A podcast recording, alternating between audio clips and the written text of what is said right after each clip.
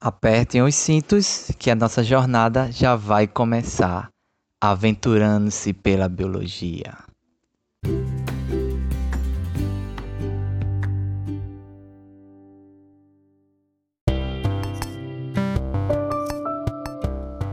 Fala galera! Estamos começando mais uma grande aventura pelos conteúdos da biologia. E se você está aqui, você está ávido pelo conhecimento. Então vamos lá, vamos começar essa aventura. Bom, essa aventura, esse episódio, ele vai tratar aí de um conteúdo que é bastante instigante, posso dizer assim é a biotecnologia. Então veja que nome é, que já nos traz aí, nos remete a uma coisa que é muito bacana porque você liga aí duas áreas, né? A biologia e a tecnologia. Então, o advento tecnológico ele propiciou um avanço no estudo biológico muito grande.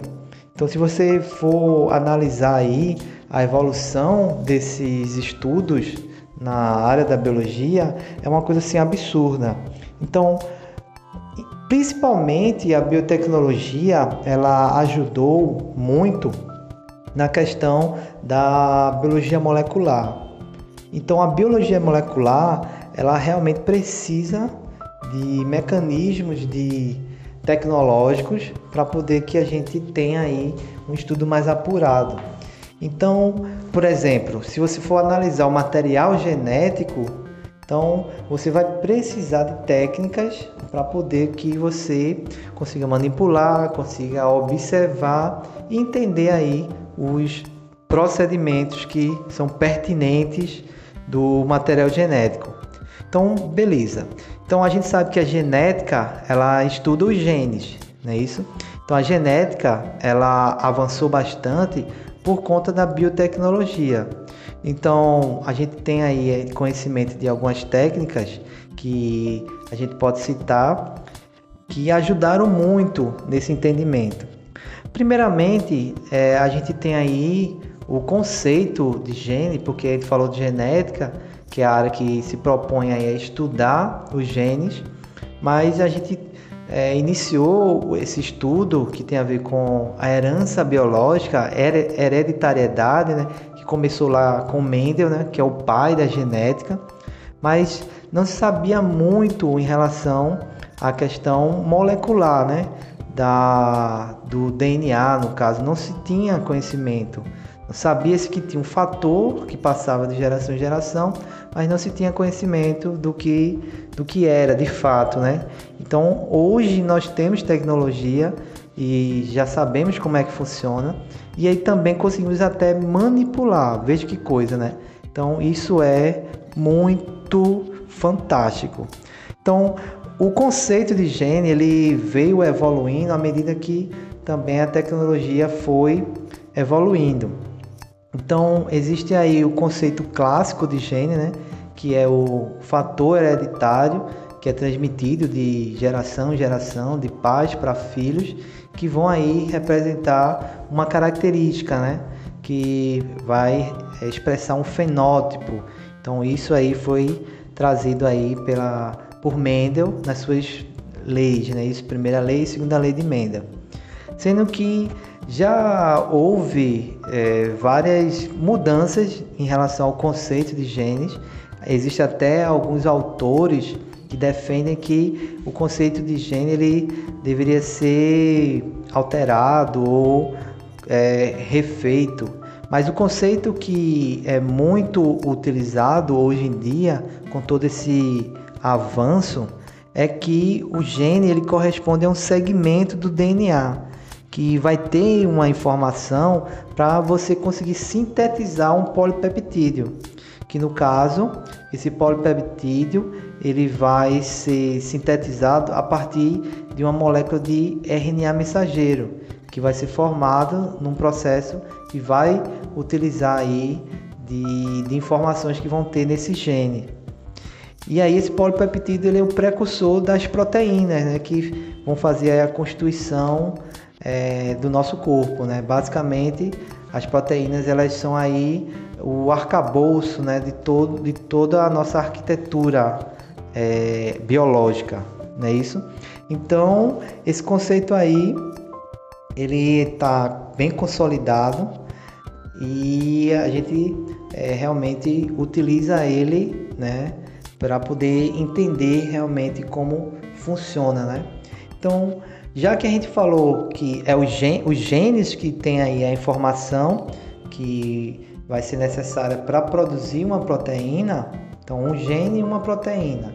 É, a gente sabe que os genes eles podem interagir e tem até genes que vão ali é, dar informações para produzir dois fenótipos, né, que é o caso da pleiotropia. E eles podem interagir e tem a questão da relação de dominância, né? Então, aquele determinado fenótipo ele vai ser é, estabelecido pelos alélos que vão ter esse caráter de dominância, não é isso? Então vai depender dessa relação também. Mas existem outros fatores, então a gente vai tratar. Primeiro, a gente precisa saber é, como é que é, a gente sabe que o gene ele vai começar e terminar, já que ele é um trecho, ele é um pedaço. Então, como é que eu vou saber os limites desse gene? Então, é muito importante a gente entender que existe o, as fronteiras aí, um, um, um, limite que vai identificar aí o início e o término desse gene, certo? Porque o DNA ele é uma molécula, né? um filamento, então ele vai é um filamento bem grande, então ele vai ter vários segmentos. Mas não é qualquer segmento que vai ter a informação para sintetizar uma proteína. Você precisa saber o trecho específico. Então, por isso existem os limites, né? Então, o início de um gene é conhecido como região promotora. Então, vai ser ali uma sequência de nucleotídeos que vai indicar o início daquele gene específico, né? A gente sabe que a gente tem vários genes, então vai ter aí para cada gene uma região promotora específica. Então, como tem o início, tem também ter o término. Então, tem a sequência de término, que é o, o, a sequência que vai determinar o fim desse trecho, que vai determinar esses genes, beleza?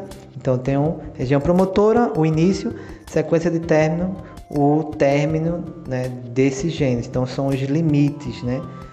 E aí, no processo aí que a gente chama de transcrição, que é justamente quando você pega a informação que está codificada aí pela sequência de nucleotídeos, não é isso? E aí você precisa fazer com que essa informação ela chegue no ribossomo, que está lá no citoplasma. Então, qual o processo? É o processo de transcrição. Então, ele vai ser transcrito numa molécula de RNA mensageiro, que aí ela vai usar como molde uma das fitas do DNA, porque são duas, e aí vai formar esse RNA, que é uma fita simples, e aí sim vai sair do núcleo e vai levar essa informação, é, essa codificação aí para os ribossomos, para que ele consiga traduzir e, e aí de fato produzir um polipeptídeo, ok? Sendo que o que, que, o que é que ocorre? Nesse RNA mensageiro, a gente tem aí a presença de algumas, alguns trechos que não são codificados. Aí você pode se perguntar, ô louco, como assim?